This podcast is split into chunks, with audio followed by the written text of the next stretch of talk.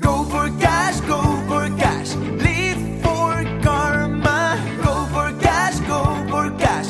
Live for karma. Do, do, do what you love. And be, be, be your own boss. Cash or karma. Hallo und Happy New Darf man immer noch dir- sagen, ja, ne? natürlich. Wir wünschen dir ein frohes neues Jahr. Hier ist dein Lieblingspodcast, Cash oder Karma, mit Katrin Felicitas Journey und Martin Steinbach. 2021 ist gestartet. Und wie bist du reingekommen? Lass mal was von dir hören. Meinst du mich oder meinst du unsere Zuhörerin? Ähm, von dir weiß ich es. Nein, deshalb äh, lass gerne mal was von dir hören, wie du so ins neue Jahr gestartet bist. Auch gerne mal, was vielleicht für Stolpersteine bei dir so im Weg stehen. Hey, und wenn du gerade schon dabei bist, schreib uns das gerne bei Instagram, Facebook oder auch eine E-Mail an hallo at cash oder karma.de und wir bieten dir dann gerne an, dass wir vielleicht mal ein paar Gedanken zurückschreiben. Ja. Oder du kannst auch einfach deine ersten 30 Minuten kostenfreies äh, Money Mindset Coaching buchen bei uns auf der Website. Ganz genau. Das Auch ist krass. auch möglich. Ja, denn alles Neue macht der Januar. Absolut. Und im Januar geht es direkt auch bei uns schnurstracks los. Am 11. Januar, nämlich in vier Tagen. Es läuft noch ganze vier Tage die Anmeldung für unsere fünf Tage endlich mehr Geld Challenge. Das heißt, wenn du etwas verändern willst in diesem Jahr, dann kannst du weiterhin unseren Podcast hören. Aber das alleine wird nicht helfen, sondern wir müssen gemeinsam in die Umsetzung gehen. Und deshalb haben wir heute auch ein Thema für dich. Budget und Träume. Wie investierst du in deine Träume? Ja, worum geht's denn heute? Ja, wir möchten heute darüber sprechen, warum Vorsätze so an sich irgendwie gar keinen Sinn machen. Ja, und auch wenn du dir schon Vorsätze vorgenommen hast, dann überleg doch mal, wie viel davon hast du jetzt am 7.1. bereits umgesetzt? Ja, Ja, ich, ich bin gespannt. Wir sind beide entspannt. Dann möchten wir dich dazu einladen, direkt in die Umsetzung zu gehen und natürlich auch, welche Rolle Budgets dabei spielen. Und ich werde hiermit Martin, unseren Ex-Banker, einmal interviewen zum Thema Budgette. ja. Und ich will ein bisschen was dazu erzählen, was vielleicht auch mal wieder wissenschaftlich dahinter steckt. Oh, kommst du wieder mit Steinzeitgeschichten? Vielleicht, vielleicht oh, auch ich nicht. Liebe sie, ja. so, Martin, als Ex-Banker und Moneymaker und Finanztyp, erzähl doch mal, was ist ein Budget? Da divergiert ja manchmal das Fremdbild und das Selbstbild, weil ich mich gerne auch als Wortakrobat sehe. Und ich nehme gerne erstmal die Worte auseinander. Und Budget, das klingt ja schon so nach Baguette, Cremant, Café au lait, Champagner, voulez-vous, Budget. Chanel. Ganz genau. So, das kommt natürlich aus dem Französischen. Von ähm, ist so ein bisschen angelehnt an das äh, ja an an das Wort Reisesack im französischen Bouge. Ich glaube zumindest, dass es so ausgesprochen wird. Diese sieben Jahre Französisch haben einiges gebracht, aber nicht alles. Das, das sind so Dinge und ähm, tatsächlich geht es dabei um einen Ledersack, äh, in dem Geld auch transportiert wird. Also es gab eine Weiterentwicklung von dem Wort noch. Das heißt, es hat was mit Geld zu tun und es hat etwas mit Umhertragen zu tun. Und das ist im Prinzip das, was man unter Budget versteht und was dann auch ins Budget, also ins Englische überführt worden ist. Und das waren tatsächlich dann irgendwann mal so Ledermappen in der englischen Sprache, wo dann auch Staatsunterlagen aufbewahrt worden sind. So und Also ganz Ähm, wichtiges Zeugs, ja? ganz wichtiges Zeugs und in England kam es dann eben dazu, dass da auch die Aufstellung der voraussichtlichen Einnahmen und Ausgaben enthalten war. Wer braucht denn aber eigentlich heutzutage ein Budget? Naja, also Brauche ich ein Budget, Martin? um zu überleben, ich denke nicht. Glaube ich zumindest. Aber Überleben ist ja nicht Sinn und Zweck des Lebens, weil ich will ja nicht über das Leben drüber hüpfen, sondern ich will es ja genießen und ich will das Leben lebenswert machen, Wert ihm einen Wert geben. Und wenn ich ihm einen Wert geben will, hat das auch was mit Investitionen auf unterschiedliche Art und Weise zu tun. Und das aus meiner persönlichen Sicht ist ja das ganze Leben ein Tauschgeschäft. Ja, klar. Geld ist ja auch im Endeffekt nichts anderes als ein reines Tauschmittel. Ganz genau. Und das, was ich an Lebensleistung biete, an Zeit, an Handarbeit, was auch immer, ist ja das, was mit Geld aufgewogen wird. Deshalb, auch wenn es sehr provokant klingt, aber wir sind ja überzeugt davon, dass Selbstwert gleich Geldwert ist.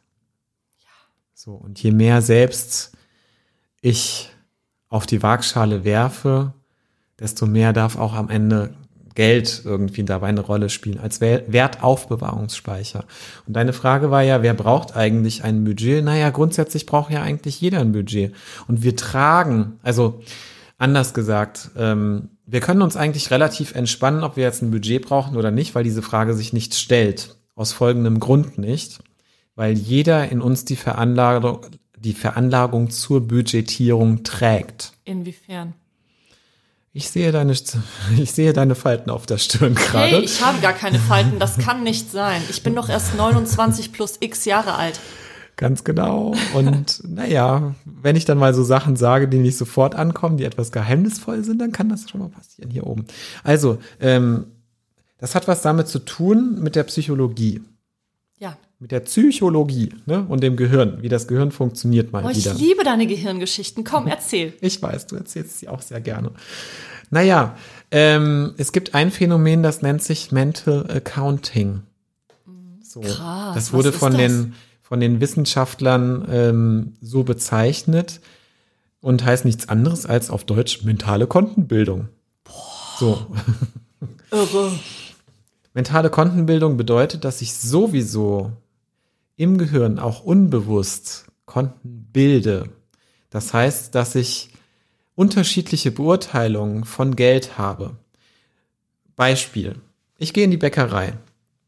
Da kostet ein Brötchen, na, was kostet ein Brötchen jetzt neuerdings in der Bäckerei so? Wasserbrötchen oder eine Semmel? 19 Cent, 29 Cent, keine Ahnung. Was kostet ein Vollkornbrötchen? Wahrscheinlich eher 60 Cent, 70? Ja, oder bei der. Bäckerei Zimmermann auf der Ernststraße hier in Köln, wo dann riesen Schlangen draußen stehen, weil es so geil ist. 89 Cent ein Brötchen. Ist das jetzt viel oder ist das wenig? Diese Frage dürfen wir uns immer wieder stellen. 89 Cent sind natürlich de facto im Verhältnis zu dem, was du dort draußen verdienst, irrsinnig Nichts. wenig. Ja. Jetzt haben wir dabei noch nicht berücksichtigt, dass der Bäcker jeden Morgen irgendwie um 3.30 Uhr oder um 2.30 Uhr aufsteht, das vielleicht mit der Hand backt oder auch nicht. Ne? So, was der für einen Wert dort reinsteckt. Und du wirst vielleicht sagen, was? Ein einfaches Brötchen für 89 Cent? Niemals. Das hat viel damit zu tun, wie unser Gehirn aufgebaut ist, wie wir Entscheidungen treffen. Und so ist es eben auch bei dem Thema Budget, dass wir jederzeit eigentlich so ein gewisses Budget, kann ich mir das leisten oder nicht, in uns tragen, aber ziemlich unbewusst. Mhm. Wie kann ich das dann ins Bewusste heben?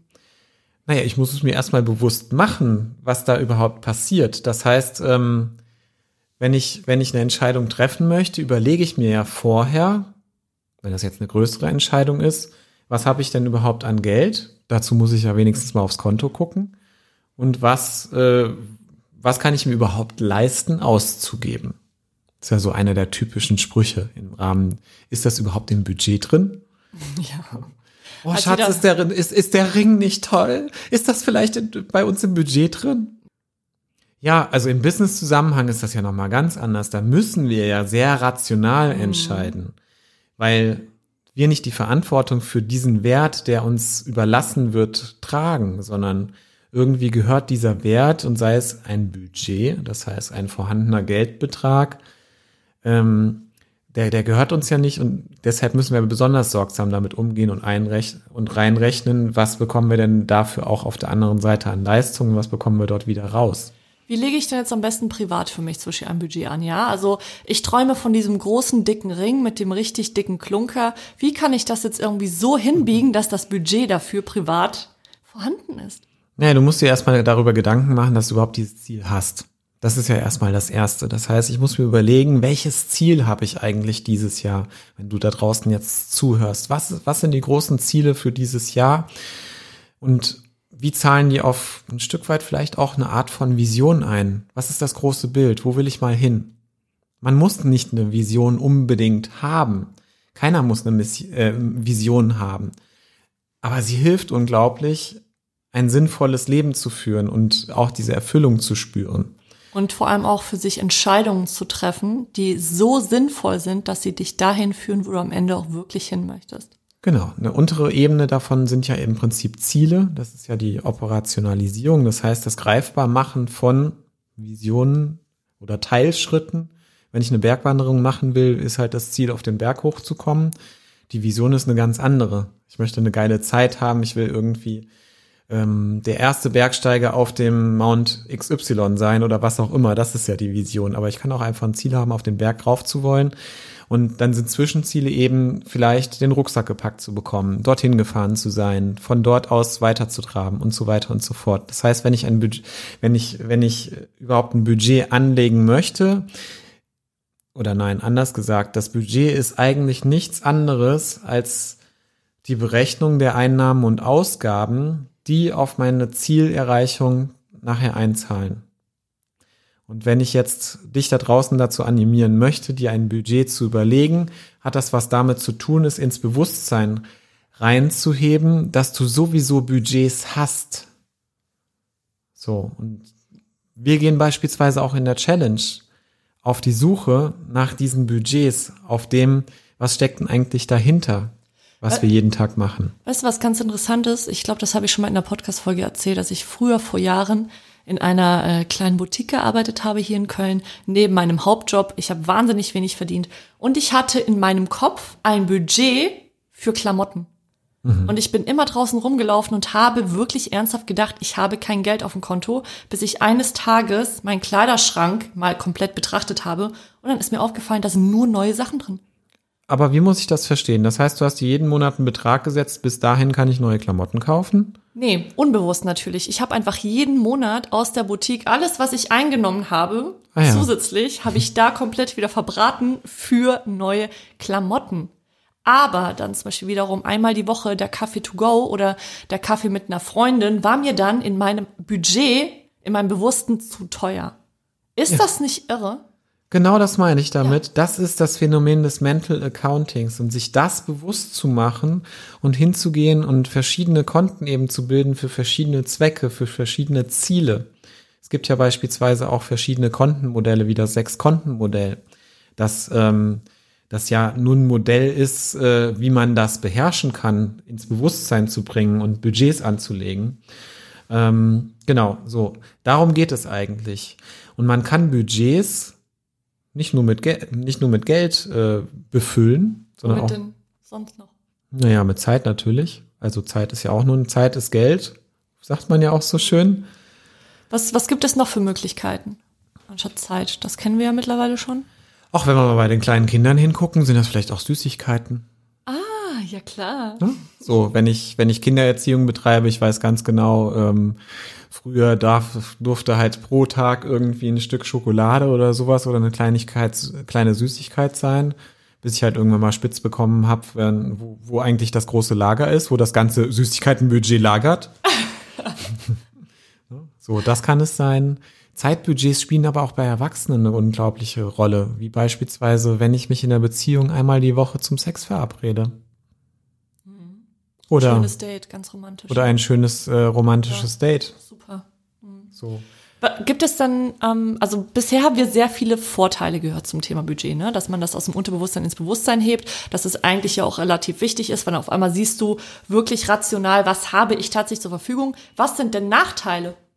Naja, natürlich gibt es auch immer bei allem eine Kehrseite der Medaille und die liegt für mich, ich weiß nicht, ob du da noch andere Sachen siehst, ganz klar darin, wer plant könnte womöglich auch in die Gefahr geraten, sich an diesen Plan zwanghaft halten zu wollen, obwohl er vielleicht gar nicht damit abgestimmt ist, was ich wirklich will. Meinst du also in dem Sinn so geplant aus der Angst heraus? Ganz weil genau. Weil ich in mir drin eine unbewusste Angst habe und deswegen mir dann zum Beispiel ein Budget festlege für, wie soll ich sagen, unnötiges Erspartes zum Beispiel? Ja, das ist übrigens das Prinzip von Versicherungen.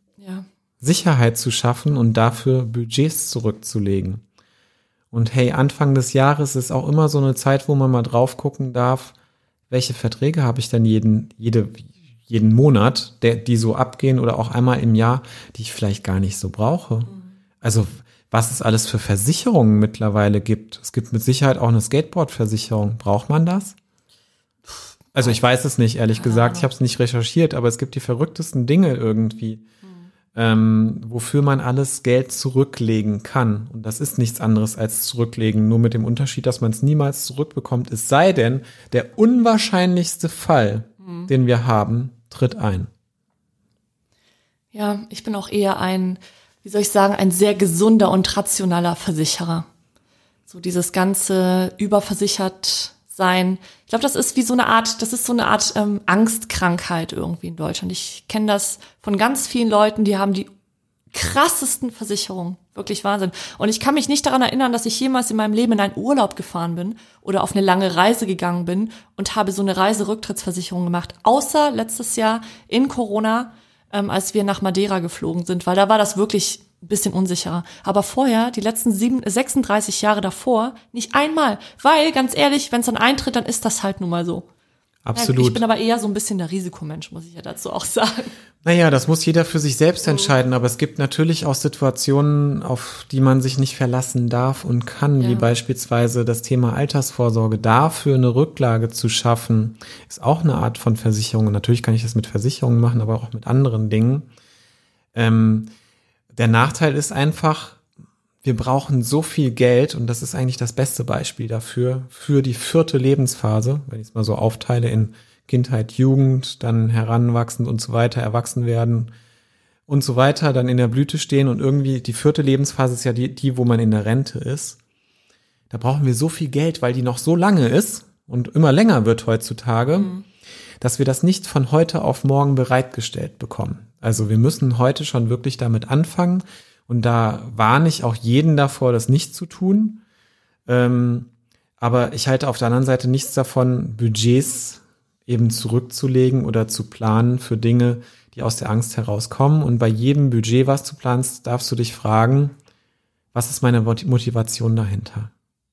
Was ist der wahre Kern? Was ist der geheime Plan, warum ich dieses Budget gerade brauche?